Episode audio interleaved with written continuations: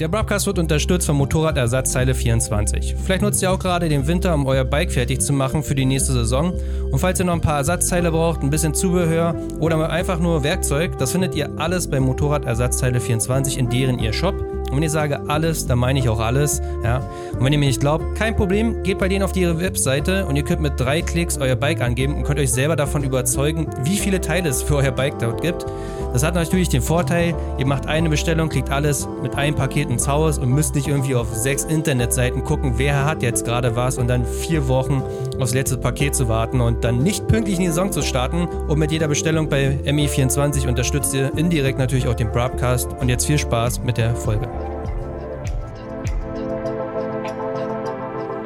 Herzlich willkommen zu einer neuen BrabGP-Ausgabe des Brabcasters, das Podcast-Format für die MotoGP-Klasse. Letztes Mal ist die erste Folge online gegangen, in der wir euch noch so ein bisschen die Basis erklärt haben von der MotoGP und wie das Ganze funktioniert. Und wir haben das erste Rennen besprochen. Jetzt ist es so, dass es schon das zweite Rennen gab, was wir heute besprechen werden. Und so ein paar kleine Dinge werden wir euch nochmal erklären, beziehungsweise ergänzen. Auf jeden Fall ein spannendes Wochenende, gibt auf jeden Fall eine Menge zu erzählen. Und ich würde sagen, achso, heute auch wieder mit am Start ist natürlich der Max. Hallo. Und der Olli. Moin, moin. Fast mehr Co-Host vergessen. Mm, okay. Geht ja gar nicht. So, fangen wir gleich an. Ich würde einfach sagen, wir machen das so klassenweise. Wir reden erst über die Moto 3 das gesamte Wochenende, die Moto 2 das gesamte Wochenende und dann die MotoGP. Aber mit Hauptaugenmerk sozusagen auf die MotoGP-Klasse. Aber Moto 3 ist eigentlich relativ unspektakulär gewesen, was in den Trainings bisher so ablief, außer dass man etwas gesehen hat in den Trainings, was man in der Vergangenheit öfter gesehen hat und was zu einem größeren Problem wird. Es gibt drei Trainings in der Moto 3 und Moto 2 Klasse und vier in der MotoGP Klasse. Diese drei Trainings sollen dazu genutzt werden, natürlich, dass du dein Setup abstimmst, dass Fahrer, die noch nie auf der Strecke waren, die Strecke kennenlernen und es soll auch so ein bisschen eine Zeit gesetzt werden. Und jetzt können wir mal, glaube ich, auch generell dieses Qualifying erklären. Warum ist es wichtig, dass im Training 1, 2 und 3 eine gute Zeit gesetzt wird? Warum, warum hängt das mit den Qualifying zusammen? Hängt damit zusammen einfach, dass es gibt ja zwei Qualifyings, Q1 und Q2. Es wird anhand der Zeiten, anhand der kombinierten Zeiten aus allen drei Trainings, wird festgelegt, wer in Q1 kommt und wer in Q2 kommt. Und deswegen müssen sie auch in den Trainings nicht einfach irgendwie durch die Gegend fahren und ein bisschen hier und da mal was testen, sondern auch gut äh, schnelle Zeiten da hinlegen, um eben nicht im, im schlechteren Qualifying anzukommen, sondern im besseren. Warum ist es wichtig, dass man diese Qualifyings jetzt aufteilt? Also man könnte ja sagen, es fahren alle wie beim Training auch zusammen das Qualifying, wie es auch früher war. Also diese Regung gibt es erst seit letzten Jahr, glaube ich, auch in den kleinen Klassen. In den großen Klassen gab es das schon immer, dass es zwei getrennte Qualifyings gab, sozusagen eine schlechtere Klasse und eine bessere Klasse, um es mal so zu sagen, oder die bessere Hälfte und die schlechtere Hälfte. Ja, eigentlich schon aus dem Grund, wie du sagst, dass die bessere Hälfte halt, äh, sage ich mal, gleich von der schlechteren Hälfte getrennt wird, damit die, sage ich mal, schlechteren Fahrer unter sich halt erstmal ähm, ihre Zeiten fahren können und ja, dann halt die Top 4 aus der schlechteren Gruppe, die kommen dann ins Q2, also ins Qualifying 2 zu der besseren Gruppe und können da dann halt auch nochmal ihre Zeiten fahren. Können im Endeffekt, wenn sie sich gut schlagen, halt auch sogar in die ersten Startreihen kommen, ne? Passiert relativ häufig. Was aber auch so ein Grund ist, ist natürlich der Verkehr. Beim Training ist es so, dass eigentlich im Prinzip das gesamte Feld immer eine Rennpace fährt. Die beim Qualifying ist es so, dass die sich meistens auf ein, zwei Runden so einschießen, also schon schneller fahren und dann eine Runde richtig setzen quasi. Und wenn sie die getan haben und das Gefühl haben, das hat auch gereicht oder der Reifen ist am Ende, dann lassen die sich so alle so ein bisschen ausrollen und trödeln auch so ein bisschen. Das wird dann halt zum Problem, wenn das gesamte Feld das macht. Das heißt, du, du hast dann als derjenige, der gerade eine Zeit setzt, richtig Problem mit dem Verkehr. Und die Moto 3 und 2 Klasse ist relativ stark besetzt. Das sind 28 Fahrer. Und in der Vergangenheit war das oft so, dass jemand, der gerade noch seine schnellste Zeit setzt, sich dadurch den Verkehr arbeiten muss, weil ja ein paar Leute schon eine Zeit gesetzt haben und jetzt ein bisschen so trödeln und an die Boxengas fassen. Deswegen hat man gesagt, und man, man trennt das erstmal generell, dass immer nur das halbe Starterfeld auf der Strecke ist beim Qualifying. Genau, äh, zu, zu, dem Problem, was du jetzt wahrscheinlich auch erzählen wolltest, kam es ja dann auch in der Moto 3, dass sie dieses Wochenende gab es sieben Fahrer oder mehr sogar, die einfach dann so ein bisschen getrödelt haben auf der Strecke und gesagt haben, ja, okay, ich muss jetzt hier nicht noch irgendwie Race-Tempo fahren. Aber im, im Training. Genau, im Training, genau, im Training war das schon. Und da kamen aber eben von hinten dann noch einige an, die noch eine schnelle Zeit fahren wollten, dadurch aber dann blockiert wurden. Dadurch kam es dann tatsächlich dazu, dass ganze sieben Fahrer im Training eine Strafe bekommen haben, dass sie im Rennen aus der Box starten müssen, weil sie eben die anderen Fahrer blockiert hatten und die anderen ihre Zeiten dann nicht mehr richtig fahren konnten.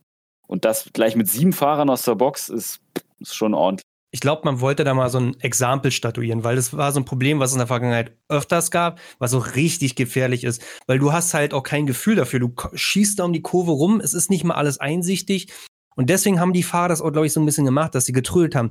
Die warten halt, bis so ein Pulk kommt an Fahrern und dann hängen die sich wieder daran, weil die brauchen den Windschatten. Also du brauchst den Windschatten, um eine gute Rundenzeit zu setzen, mit der du konkurrenzfähig bist. Es, es, reicht nicht, dass du alleine als Fahrer schnell bist. Du musst einen Windschatten haben, du musst jemanden vor dir haben. Und hast du es nicht, musst du warten. Was im Qualifying noch so eher so ein bisschen geduldet wird, aber im Training stehst du da einfach komplett im Weg. Und es ist halt super gefährlich, wenn dann so ein Pulk um die Ecke kommt und dann fahren die sich hinten rein. Alles passiert schon. War ja auch in dem Fall auch so eine, so ein bisschen so eine Kettenreaktion, wie man in dem Video sieht, weil da gab es einen KTM-Fahrer vorne, der hat so ein bisschen angefangen so zu trödeln. Mhm auf so einer ja, etwas größeren Schikane sozusagen mit einer ein bisschen Gerade dazwischen. So, und wenn das nur er gemacht hätte, er ist auch extra von der Ideallinie runtergefahren, ganz an die Seite, kein Problem, alles gut, kann man machen. Aber es gab hinter ihm eben dann diese anderen Fahrer, die gedacht haben, ach ja gut, ja, ist eigentlich ein guter Punkt, hast du recht, ja, lass mal kurz eine Runde warten hier. Ja, und dann waren es halt auf einmal äh, sieben Leute, die da im Weg standen, ja, und dann ist halt schon ein Problem. Also ich würde mal behaupten, es war gar nicht eine böse Absicht von allen.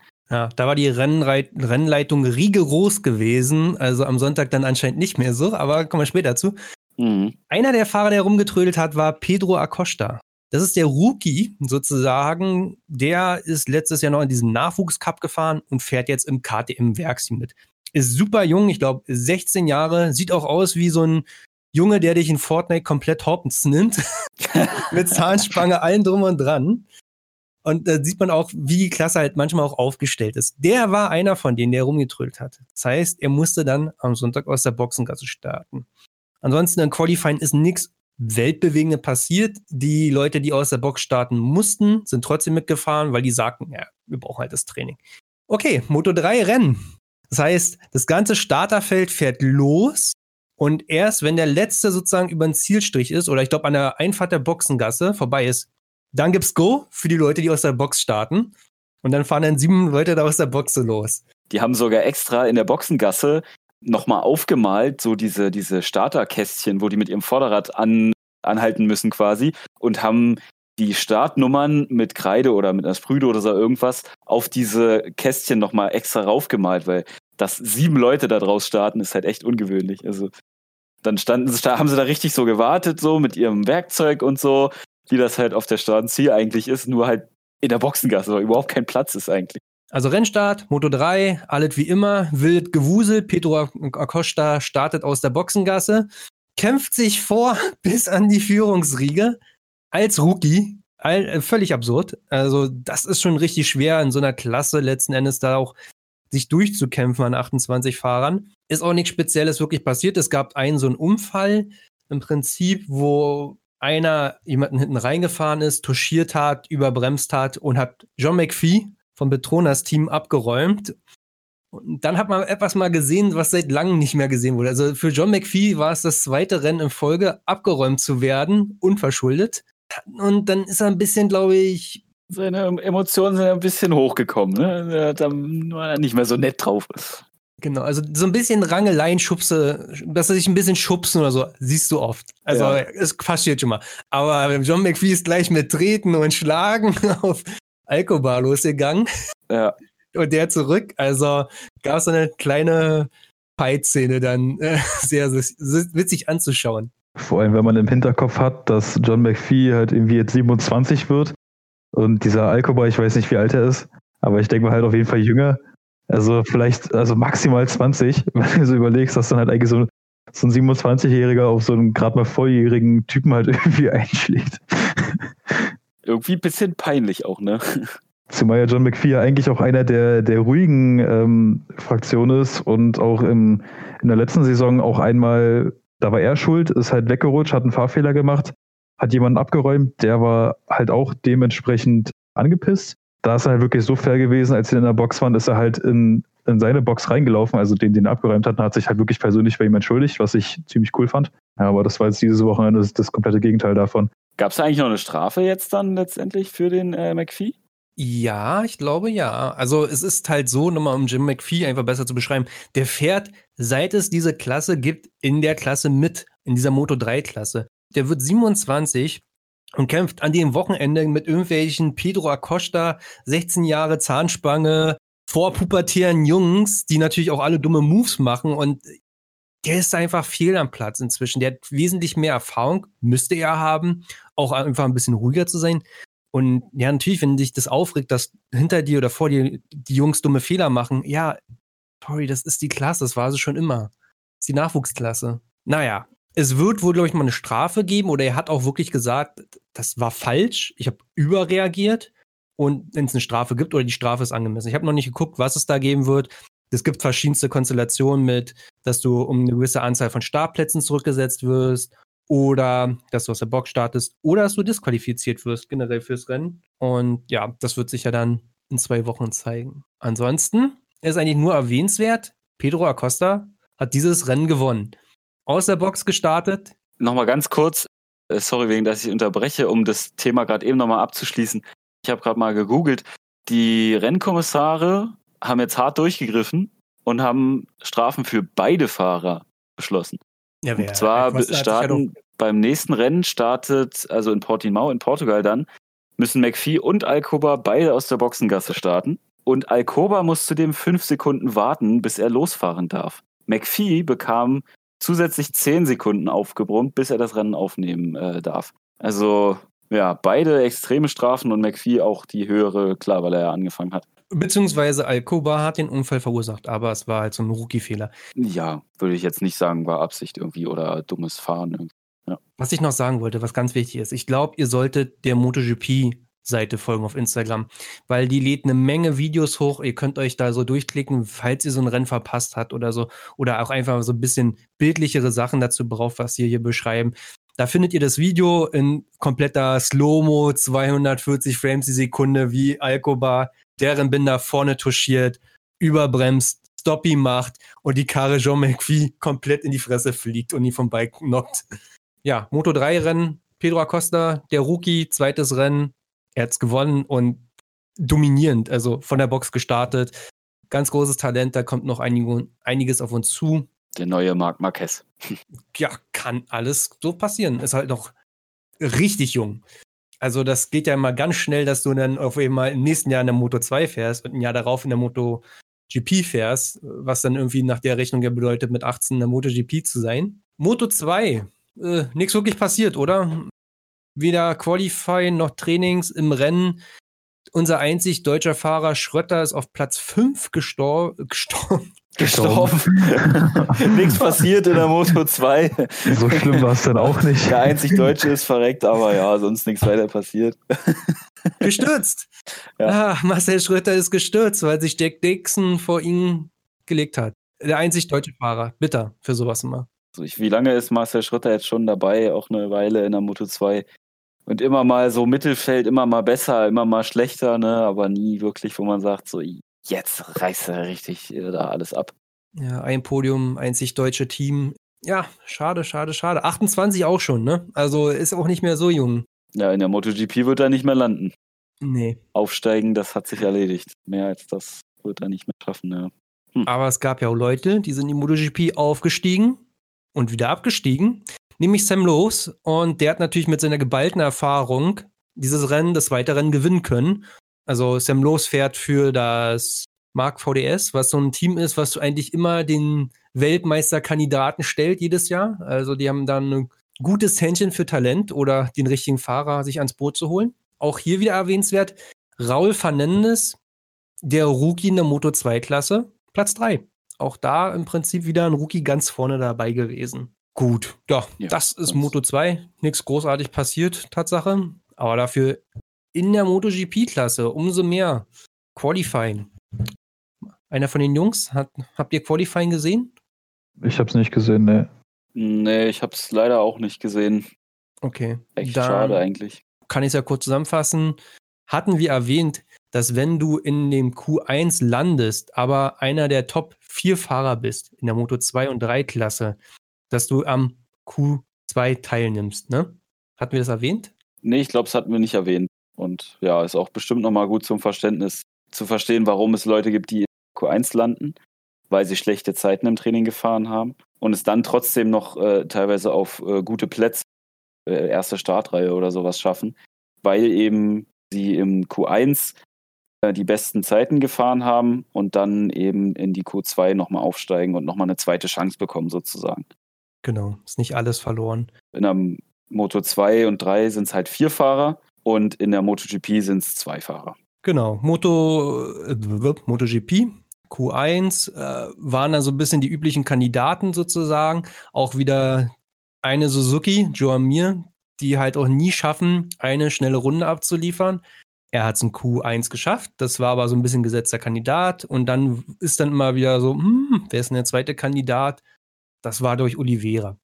Ja. Auffällig war nur wieder Rossi, der der Vorletzter wurde. Also fast die rote Laterne hat mit dem Petronas Yamaha-Bike. Aber Rossi ist ja so ein bekannter Sonntagsfahrer, der holt dann im Prinzip bestimmt nochmal am Sonntag einiges ein.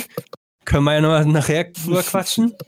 Qualifying Q2 war dann halt deswegen spektakulär, weil Jorge Martin auch wieder ein Rookie für das Ducati Pramac-Team, das Satellitenteam, eine schnelle Zeit setzen konnte, als er noch sozusagen den Windschatten hatte, Vorsicht von, ah, ich weiß gar nicht, wer das war, aber er hatte auf der Startziel einen Windschatten gehabt, einen guten, weswegen man vermutete, okay, die Zeit, der war dann in dem Moment Pole-Setter gewesen, du hast ja 15 Minuten Zeit, eine gute Zeit zu setzen. Okay, der ist Pole-Setter, weil der hatte gerade einen richtig krassen Stand gehabt, hat dann aber im Prinzip alleine nochmal eine schnelle Runde setzen können. Eine Runde, die noch schneller war als die mit dem Windschatten und da konnte keiner mithalten. Somit ging die Pole an Jorge Martin an den Tag als Rookie. Zweites Rennen und schon die Pole geholt.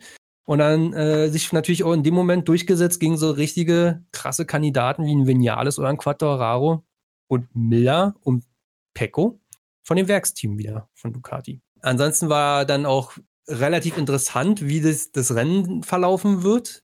Wenn, wir hatten ja letztes Mal gesagt, Vinales startet von der 1, ne, so war es ja gewesen. Und dann kamen die Ducatis, die ja schon sozusagen in Interviews meinten, wir haben so viel Leistung, wir starten so gut, wir landen sowieso als erster in der Kurve 1. Jetzt steht da auf einmal Startplatz 1 schon die Ducati da. Hm. Und du hast das Gefühl gehabt, dass wenn Jorge Martin nach dem Start in die erste Kurve einbiegt, dass die Yamahas gerade fertig sind mit dem Einkuppeln.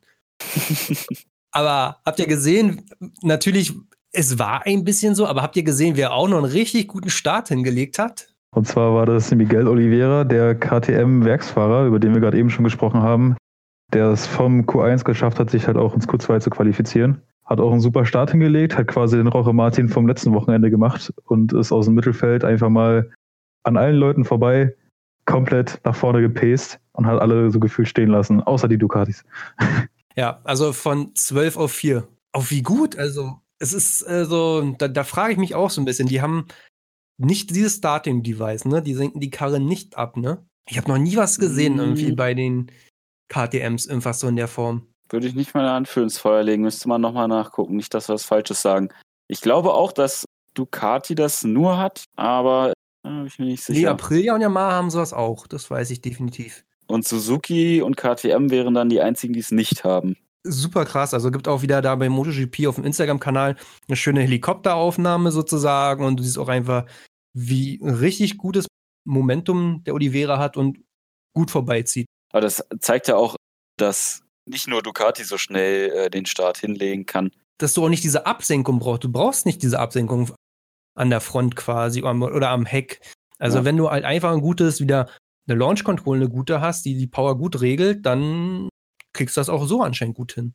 Ja, ist wahrscheinlich nur einfacher, wenn man dieses Starting-Device hat, wo das Fahrwerk abgesetzt wird. Und Oliveira hat wahrscheinlich einfach einen super guten Start hingelegt. Stefan Bradl beispielsweise, der hat einen katastrophalen Start hingelegt. Der war äh, auf Platz 11 nach, also im, im Rennen. Und ich glaube, nach dem Start war er irgendwas hinter 15 noch, 16 oder irgendwie sowas. Unser einziger deutscher Fahrer in der MotoGP, der hat zum Beispiel keinen guten Start hingelegt. Man muss dazu aber auch sagen, dass Stefan Bradl einen kleinen Frühstart hatte.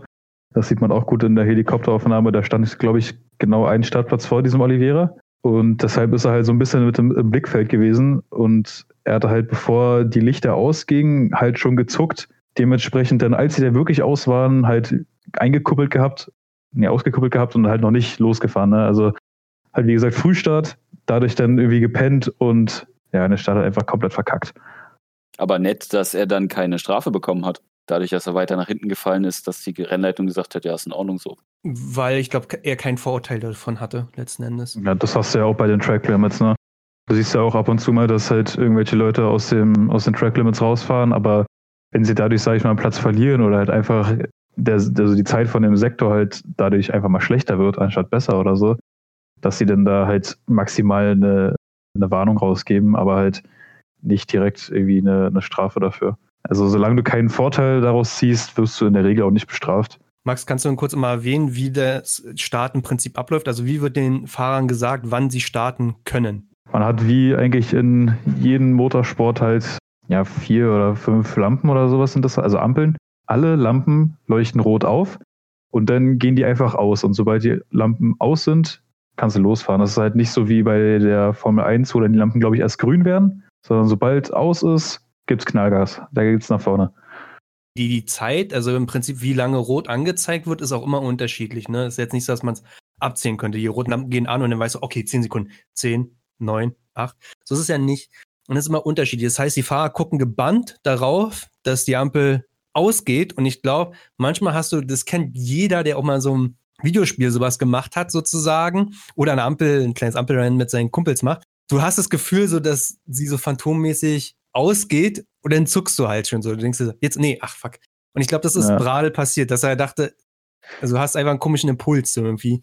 Wie gesagt, dass du kein Starting, Starting Devices brauchst, hat auch gezeigt, dass Vinales, der ja sowas eigentlich alles hat an der Yamaha, halt wieder einen schlechten Start hatte. Also wie letztes Wochenende. Der ist im Prinzip von vier nach hinten gefallen auf acht, glaube ich, so in dem Dreh. Das Rennen an sich war schon relativ spannend. Es gab also wieder eine Menge Überholmanöver. Es hat sich dann so einpositioniert, dass im Prinzip Jorge Martin an der 1 fuhr für gute 20 Runden. Wie gesagt, wieder Rookie, Pramac, Ducati, Satellitenteam. Dann kam Joan Sarko auf Platz 2, der sich im Prinzip konstant 20 Runden nach hinten verteidigen musste gegen Vinales, gegen Rins, gegen Miller, gegen Pecco Bagnaia. Also im Prinzip gegen hat er Quattararo. sich gegen Quattararo. Der, der musste sich gegen fünf Fahrer so verteidigen und alles. Ist die ganze Zeit Rennlinie gefahren, also im Prinzip gar nicht diese Ideallinie. Du gehst halt immer so ein bisschen davon aus, dass wenn du so eine Kurve ja anfährst, dann setzt du außen an, gehst natürlich nach innen. Wenn du eine Rennlinie fährst, dann fährst du immer so ein Stückchen mehr innen drin, weil du davon ausgehst, dass jemand innen an dir vorbeisticht. Innen vorbeistechen das wollte Mir auch machen. An Miller. Mir war wieder im Prinzip von 8 gestartet, hat sich auch, glaube ich, in dem Maße da wiedergefunden. Olli, erklär mal, was ist denn da passiert? Ja, Racing halt, ne? Also mir wollte mit allen Möglichkeiten vorbei an Miller und die haben sich dann so ein paar Runden gebettelt. Irgendwann ist mir dann auch vorbeigekommen mit einem Überholmanöver, wo sie sich auch schon berührt haben. Würdest du sagen, das war okay oder zu viel? Ist schwer zu sagen. Ein cleanes Überholmanöver ist natürlich eins, wo zu sagen, du als Gegner einfach überholt wirst. Da rollt jemand einfach irgendwo an der Stelle vorbei und du hast eigentlich nicht mal die Chance gehabt, da irgendwo was zu machen. Du hast es nicht kommen sehen, es war einfach, es passiert. Und es gibt keinen Kontakt. Und das war es auf jeden Fall nicht. Wenn man danach geht, war es auf jeden Fall kein cleanes Überholmanöver, weil sie haben sich da schon berührt. Mir ist, glaube ich, innen vorbei an Miller und auch da schon an der, an der Stelle, wo man sagt, okay, da würde man jetzt nicht überholen eigentlich. Max, würdest du sagen, dass Miller auf der Ducati im Prinzip die Tür aufgemacht hat, wie man so sagt. Man sagt dann mal, da hat ein Fahrer die Tür aufgemacht, er ist weit gegangen und hat den Platz gelassen, für den dahinter fahrenden Fahrer vorbeizuschlüpfen. Würdest du sagen, dass Miller generell ein bisschen weitergegangen ist und damit auch die Tür aufgemacht hat für mir, um zu signalisieren, ich kann hier vorbei? Also ich denke nicht, dass er ihm den Platz halt quasi geschenkt hat. Ich denke mal, dadurch, dass sie sich gebettelt haben, haben sie halt beide versucht, spät zu bremsen. Beide haben auch zu spät gebremst, wodurch sie beide weit gegangen sind. Mir dann halt auf der inneren Linie gewesen, hat halt Miller dann halt ein bisschen rausgedrückt. Der Kontakt ist halt entstanden. Mir hat sich aber auch sofort entschuldigt. Wie hat er sich denn entschuldigt? Er hat Miller eine, eine Geste mit seinem Fuß gegeben. er, er, hat Miller die Hand gegeben und, und einen Blumenstrauß beim Fahren. Sorry, Dude. Also er hat sein Bein rausgestreckt und das hat Miller auch definitiv gesehen, weil es halt auch auf der Seite war, wo er gefahren ist. Letztendlich würde ich sagen, ja, also clean war es jetzt nicht unbedingt, aber das ist halt das, was Olli sagte, das ist halt Racing. Sowas, sowas kommt vor und sowas finde ich jetzt auch nicht schlimm oder dramatisch. Also alles, für, also alles in allem fand ich es äh, ja akzeptabel. Wir sehen sowas ja jedes Wochenende, ne? Also da in allen Klassen gibt es solche Überholmanöver und das ist für uns völlig normal gewesen, dass die so ein bisschen da irgendwo Kontakt haben. Man sieht sogar oft am Ende des Rennens bei den Fahrern an der Lederkombi, an den, äh, an den Oberschenkel oder an den Ellbogen quasi so Reifenspuren, weil die einfach berührt wurden sozusagen. Das ist normal in der MotoGP geworden. Ja, sie müssen ja auch äh, ein gewisses Risiko eingeben, um da, um da vorbeizukommen. Also wenn es so einfach wäre, dass man einfach vorbeifährt an irgendeiner Stelle, weil man irgendwie viel schneller ist, so ist es ja nicht. Gerade im, im vorderen Mittelfeld, wo das war, haben die, waren die ja eigentlich beide gleich schnell. Mir hat dann einfach ein Risiko eingegangen, äh, hat es einfach versucht und naja, hat halt nicht ganz so geklappt. Ne? War jetzt nicht so, wir sagten, oh krass. Ja, und äh, ach so, wegen dem, wegen dem Danke sagen mit dem, mit dem Bein raus.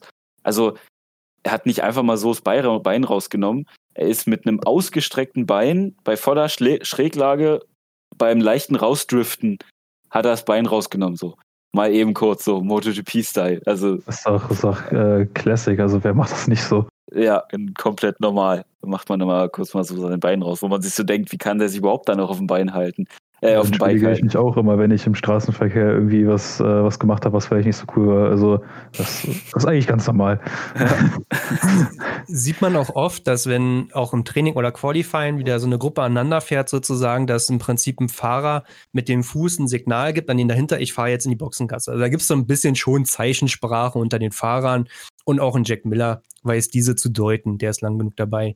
Jetzt war das so, glaube ich, auch für Miller, der im Prinzip ja von uns dreien ja auch irgendwo als ein WM-Kandidat gesetzt wurde oder auch von vielen anderen, der vom Kunden-Ducati-Team ins Werksteam gewandert ist, von denen erwartet man doch einfach was. Bei denen haben auch wieder ab der Mitte die Reifen abgebaut. Bei mir, der wird ab der Mitte des Rennens schneller. Und mir, der muss natürlich dann in diesem Kurvengeschlängel vorbei. Eine Ducati fährt auf der Geraden vorbei. Jetzt ist das dann so gewesen, muss, muss man das sich wirklich verbildlichen, oder? Ihr guckt auf der MotoGP Instagram-Seite euch das an. Auf der Startziel, eine langgestreckte Kurve, fahren die Fahrer raus bis an den Körb. Nicht auf den Körb, bis an den Körb in der Regel und fahren dann wieder zurück zur Boxenmauer. Die fahren so einen Schlenker. Sozusagen ist eine lange Rechtskurve, fahren raus, fahren auf die Gerade, fahren weiter rechts zur Boxengasse und fahren wieder rüber nach links. Warum die den Bogen fahren, das kann man ein andermal erklären. Aber man sieht in der Aufnahme, dass Miller einen besseren Drive bekommt aus dieser langgestreckten Kurve, mir nicht die bessere Linie hat. Ähnlich wie im letzten Rennen, in der letzten Runde. Miller guckt rüber, sieht mir es außen und Miller fährt genau nach außen, lässt sich komplett nach außen treiben, bis an mir ran, drückt den Ellbogen, den linken Ellbogen raus und drückt mir so ein bisschen zum Streckenrand raus. Was heißt ein bisschen? Mir fährt in dem Moment genau auf der Linie, kriegt auch einen richtigen Schlag. Also beide Fahrer berühren sich richtig doll dass es bei, bei beiden das Bike so ein bisschen durchshakt bei 200, 230. Du denkst schon so, what the fuck? Und auf der Geraden gucken sich beide Fahrer an und Miller gibt dieses Zeichen mit den Händen, mit den Händen, so wie du mir, so ich dir. Also richtig diese Zeichen mit dem Finger. Er zeigt auf sich, zeigt auf mir. Und mir guckt nur so, what the fuck? Eure Einschätzung. War das, war, ich sag, das hat er mit Absicht gemacht, Olli. Hat er es mit Absicht gemacht oder nicht? War es ein Race ich, Ja, so, so eine Mischung aus beidem. Also schon mehr Absicht als aus Versehen auf jeden Fall. Er was sein, wahrscheinlich auch einfach sich von seinen Gefühlen reiten lassen, hat jetzt gedacht, so der, der mir, so einfach gönne ich dem das nicht. Den äh, muss ich jetzt irgendwie mal hier ein bisschen wegdrängen oder so. und ist halt ihm voll dabei reingefahren. Also er wollte ihm vielleicht nur ein bisschen nahe kommen, aber ihn nicht umkacheln. Aber muss halt einfach nicht sein. Also er dachte sich wahrscheinlich, dass Mir auch das absichtlich gemacht hat oder so und es in Kauf genommen hat. Was halt nicht so ist, ne? Mir wollte es clean versuchen. War ein bisschen eng, hat eine leichte Berührung gegeben, aber war ja nichts Dramatisches. Ja, Miller ist halt einfach, der hat übertrieben, der hat dann halt das wirklich absichtlich gemacht. Es hätte auch richtig nach hinten losgehen können. Also oh. hätte sich mir da an der Stelle gepackt, dann. Man muss sich vorstellen, vorderes Mittelfeld, ne? Und die waren noch nicht alle so weit auseinander, die MotoGP-Fahrer. Start und Zielgerade, die kommen da mit 200, stell mal vor, beide legen sich. Da kommen dahinter zehn Fahrer, die irgendwo auf dem Tank kauern, hinterm Windschatten und das nicht sehen. Und das ist ja dann immer so eine Kettenreaktion, wenn dann vor dir der noch schnell ausweichen kann äh, und dann fährst du einfach rüber über einen von den beiden. Das ist dann halt auch so, dass während dieses Rennen, diese Rennkommission sich das Ganze anguckt und gegebenenfalls Strafen gleich sozusagen in dem Moment ausspricht oder beziehungsweise noch während des Rennens.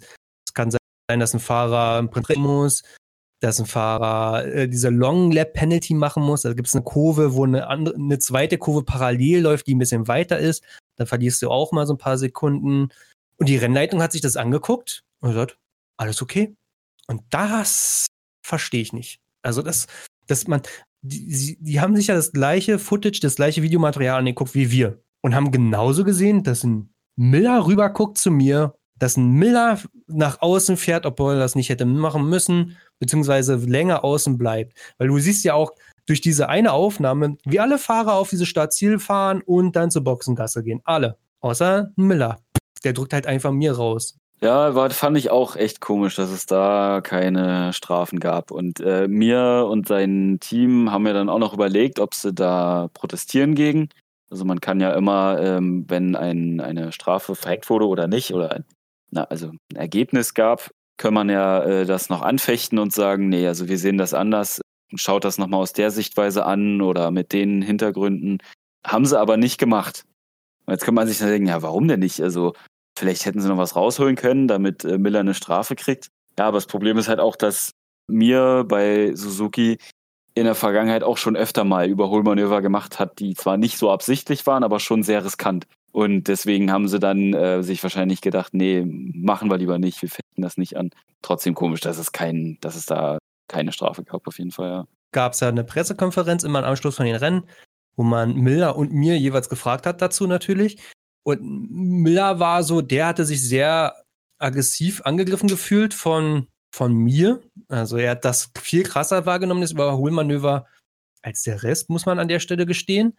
Und hatte dann auch nochmal bemerkt oder angemerkt, dass in der Vergangenheit es oft so war, dass Fahrer weit gegangen sind und dann einfach wieder auf die Ideallinie fahren, ohne zu gucken, äh, was das Feld hinter ihm macht. Das fand ich, ist aber nicht der Fall in dem Moment also so eine Situation gab es wirklich, halt, wenn Fahrer wirklich außerhalb der Strecke ist und dann wieder rauffährt quasi auf so einer Geraden. Aber mir war nicht weit weg von der Ideallinie. Zu dem Zeitpunkt, wo, wo Miller da ja um die Ecke kommt, war ja mir schon längst wieder auf der Ideallinie.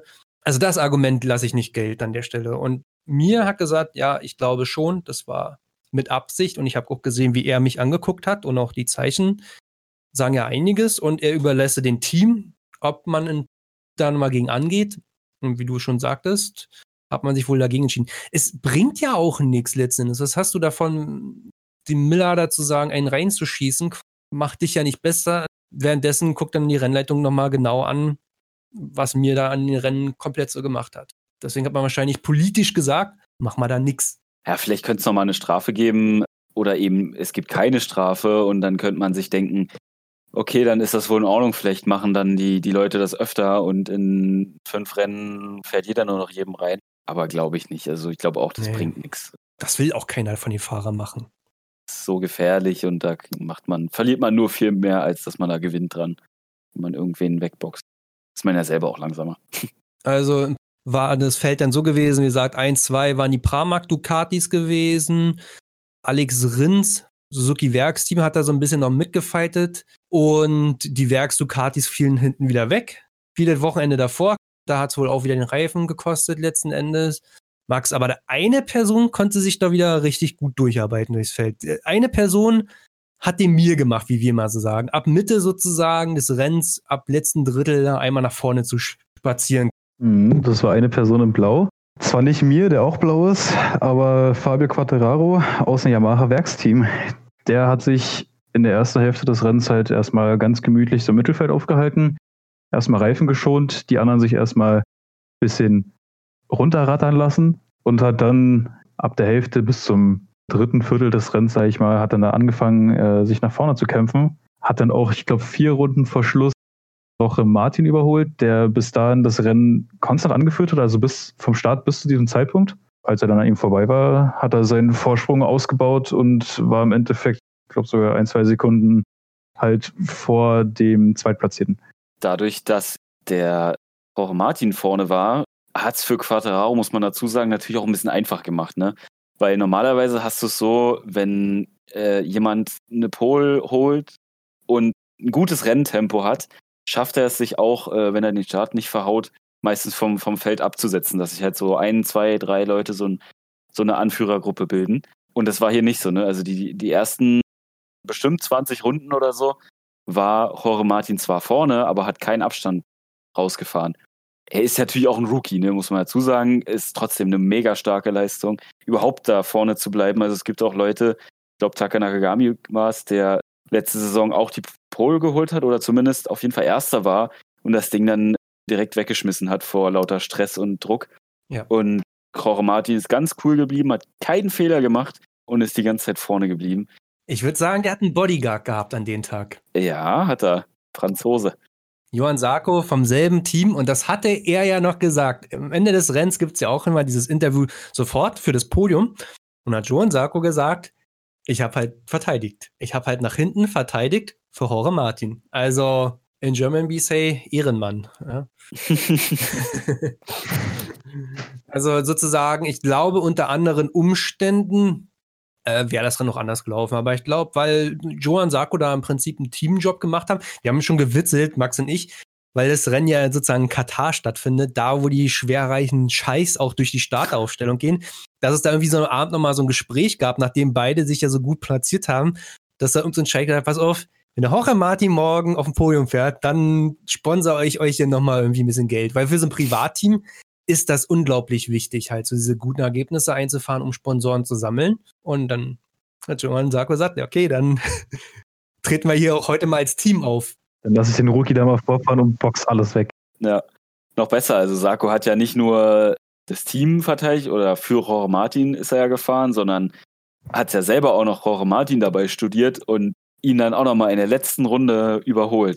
Ja. Ist Ewigkeiten äh, auf den dritten gefahren, nachdem Fabio dann schon durch alle durchgefahren ist und er auf dem ersten war. Hat Jorge Martin Ewigkeiten studiert. Wo macht er Fehler, wo ist er langsamer? Und hat ihn dann auch noch in der letzten Runde überholt und den zweiten sich auch noch gesichert. Also Sarko, echt eine starke Leistung. Ne? Man kann aber auch dazu sagen, dass Sarko schon eher hätte überholen können, mhm. was man aber auch, also was man gesehen hat. Aber er hat halt irgendwie trotzdem noch versucht, halt bis zur letzten Runde zu verteidigen und hat dementsprechend halt Roche Martin noch erst in der vorletzten Kurve halt überholt. Und das halt auch mit einer Seelenruhe, also völlig entspannt, weil er einfach sich so sicher war, dass er ihn da überholen kann. Er hat ihn halt safe schon eher überholen können. Ich glaube, du, du willst auch kein unnötiges Risiko eingehen. Für Pramac Ducati ist das so ein Ergebnis, das ist das beste Ergebnis quasi, was die je eingefahren haben die haben immer die jungen Talente zwar gehabt, aber da kam immer nicht alles zusammen. Und für die wäre ja schon ein Fahrer auf dem Podium, war schon für die in der Saison schon Highlight. Und auf einmal hast du da deine zwei Fahrer und du hast den richtig guten Rookie. Da waren die wahrscheinlich alle in der Box gestanden und so, mach keine Scheiße, Johann. ja, und so setzt sich im Prinzip das Podium zusammen. Fabio Quattararo, ein unglaublich intelligentes Rennen gefahren, gut verwaltet und dann zum richtigen Zeitpunkt die Pace erhöht und nach vorne rangefahren. Johann Sarko schnappt sich in der vorletzten Kurve Jorge Martin und Jorge Martin wird Dritter als Rookie im zweiten Rennen für so ein Privatteam. Starke Leistung. Dann würde ich sagen, kommen wir zu der Rubrik Gewinner und Verlierer. Olli, wer ist dein Gewinner des Rennens gewesen? Mein Gewinner des Rennens, tja, gibt halt viele, aber Jorge Martin hat auf jeden Fall eine richtig gute Leistung gemacht. Also dadurch, dass er als Rookie äh, keinen Fehler gemacht hat in der ganzen Zeit vorne. Klar, wie du schon sagst, er hat einen Bodyguard gehabt, aber trotzdem keine großen Fehler äh, zu machen, nicht äh, irgendwo ins Kiesbett zu fahren oder sich mal extrem zu verbremsen, da den Druck standzuhalten und dann äh, Dritter werden im, im zweiten Rennen. Super Leistung. Max, und wer ist dein Gewinner des Rennens? Mein persönlicher Gewinner des Rennens ist der, der auch tatsächlich Gewinner geworden ist. äh, nämlich Fabio Quattararo. Äh, er hat genau das gemacht, was man in der letzten Hälfte der letzten Saison halt ein bisschen bei ihm vermisst hat, nämlich halt dieses intelligente, schlaue Fahren. Halt gucken, wo kann man durch und halt erstmal den Entspannten machen und sich die Reifen einteilen. Das fand ich super, hat auch viel gebracht, hat funktioniert, top. Ich finde es krass, was Fabio nochmal am Ende gesagt hat im Interview, weil er meinte auch so, danke an alle, die an mich geglaubt haben, weil die Medias oder die Presse, die will mich immer als den Nachfolger von Rossi setzen, was natürlich einen unglaublichen Druck erzeugt und der, der Junge hatte immer Druck gehabt. Das schon das letzte Jahr, da war, war er auch irgendwie als Weltmeister gesetzt, wo Marquez weg war. Und wenn dann so ein Rennen nicht läuft für dich, wenn du das Gefühl hast, ey, Platz 8, scheiße, das läuft nicht, ich muss nach vorne, ich muss nach vorne, dann hat er halt so Druck gemacht und ist gestürzt. Und jetzt ist er im Prinzip an so einem Punkt, wo er sagt, Platz 8, alles klar, ich guck mir das mal an, teil's mir ein und ich weiß, wann ich anfangen muss, schneller zu werden.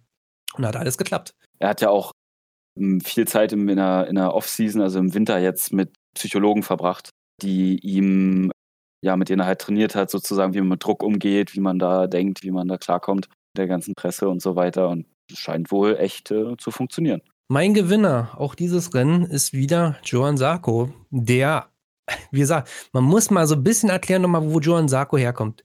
Er hatte zwei Jahre im Prinzip im Satellitenteam von Yamaha eine richtig zwei gute, richtig gute Saisons gezeigt und kam ja dann ins KTM-Werksteam, beziehungsweise dieses Yamaha-Satellitenteam wurde das KTM-Satellitenteam und da hat gar nichts geklappt. Der wurde gekündigt mitten in der Saison, mitten 2019. Das passiert nie. Normalerweise fährt so ein Fahrer halt einfach seine Saison zu Ende, auch wenn er scheiße ist.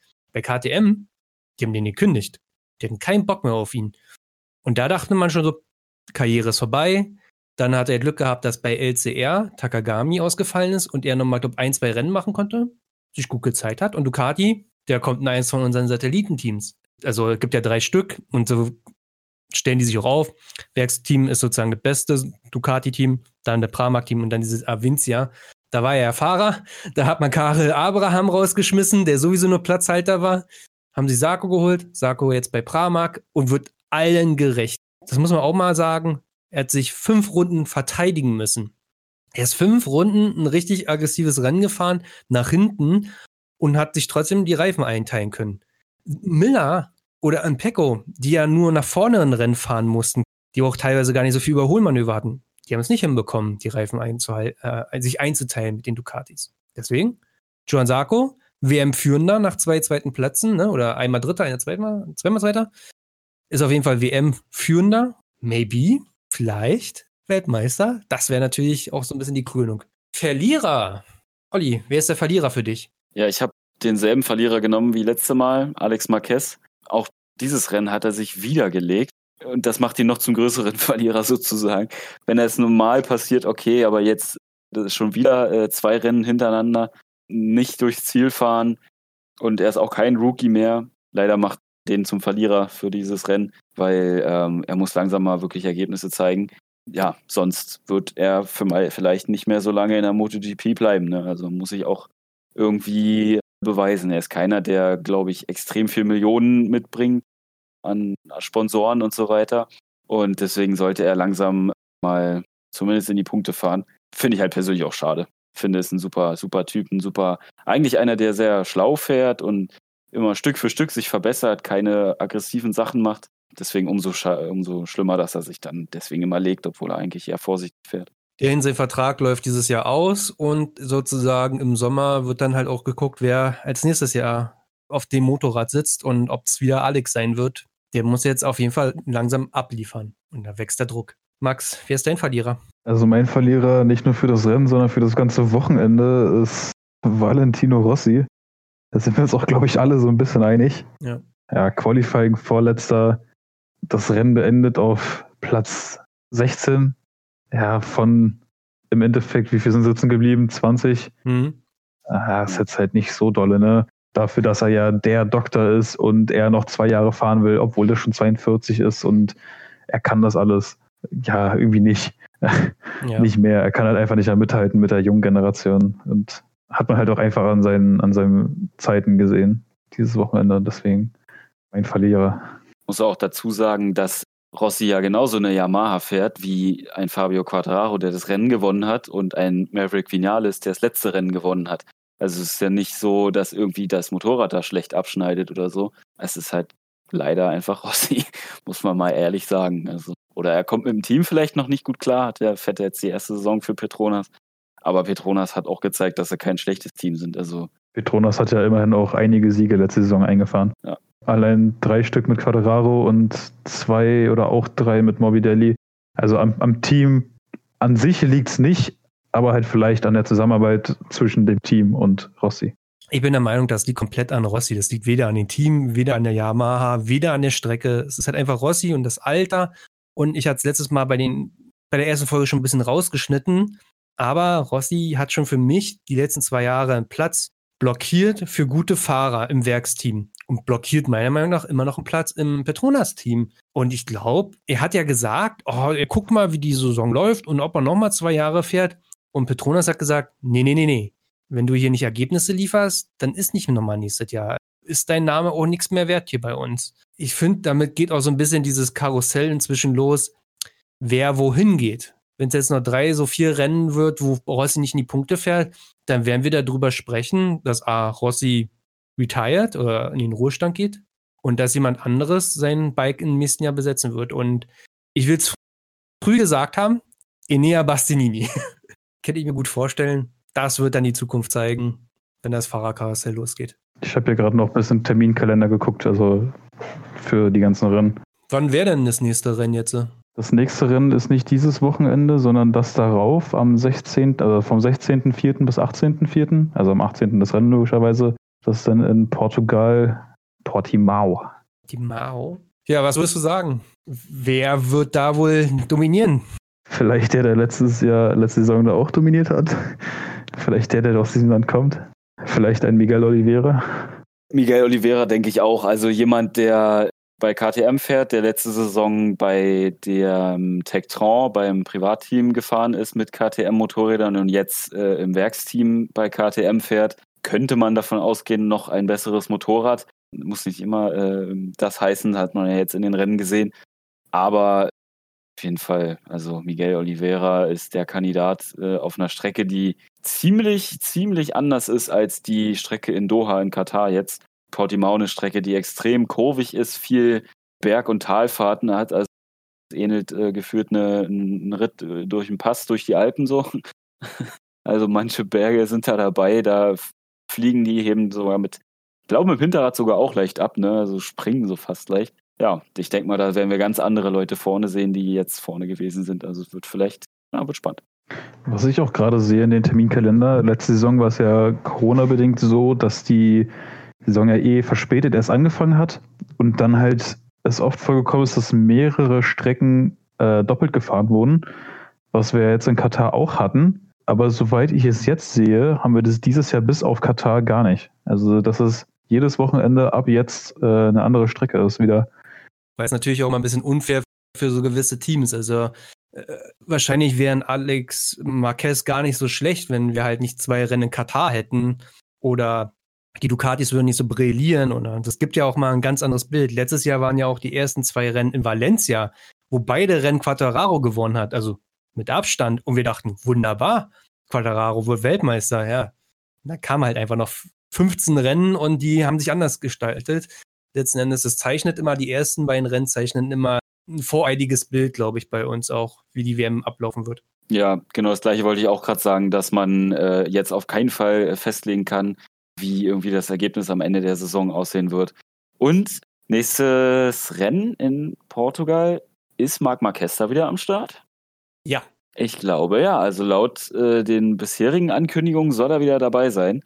Und mal gucken, Marc Marquez dann wirklich tatsächlich mal wieder auf einer Honda sitzt und sogar ein Rennen fährt. Also ich glaube, er wird auf keinen Fall eine Gefahr werden. Ne? Also so eine Gefahr, wie er immer ist, ja, man weiß es nicht klar. Er ist trotzdem irgendwie äh, vom Gehirn her ganz woanders, was das Fahren angeht, von der Leistung. Aber ich glaube nicht nach, nach über einem Jahr jetzt Pause hm. Und das erste Mal Portimao mit MotoGP-Bike, ne? Auch nochmal für ihn. Stimmt, ist er ja noch nie gefahren, ne? Naja, doch. Als seine, seine Ärzte ihm jetzt wieder erlaubt haben, sage ich mal, äh, sich aufs Bike zu setzen, war er in Portimao, aber halt nicht mit dem aktuellen MotoGP-Bike, sondern mit einem älteren. Also, aber er ist die Strecke auf jeden Fall jetzt schon mal gefahren. Kann auch wirklich sein. Ich glaube, wir werden gewisserweise überrascht, aber in gewisser Weise auch nicht, wenn wir einfach sehen, wie Marc Marquez einfach Marc Marquez wieder ist und Trainingszeiten rausballert und Qualifyings rausballert und im Rennen alles rasiert und wir werden einfach nur da sitzen. Naja, also irgendwie überrascht dann wir auch nicht, weil das ist das, was wir die letzten Jahre gesehen haben. Ja, ich meine, wir setzen uns natürlich auch äh, aufs Motorrad nach der, nach der Winterpause und dann guckt man erstmal so, ja, hm, okay, wie war das noch? Ja, ist ja doch ganz schön laut, das Ding hier. Okay, doch ganz schön schnell. Ja gut, versuche ich mal so ein Wheelie. Ja, ja okay, fühl, ja, ja, geht schon. Und dann machst du nochmal zwei und dann ist es genauso wie die letzte Saison. Und das wird bei ihm ja nicht anders sein, ne? Der, der reißt dann auch erstmal die Wheelies. es bleibt spannend. Bisher eine spannende Saison mit zwei unterschiedlichen Gewinnern oder beziehungsweise auch Podien und in allen Klassen. Ja, würde ich sagen, sprechen wir uns wieder nach den Rennen in Portimao. Danke, Jungs. Ciao. Ja, mach's gut. Ciao.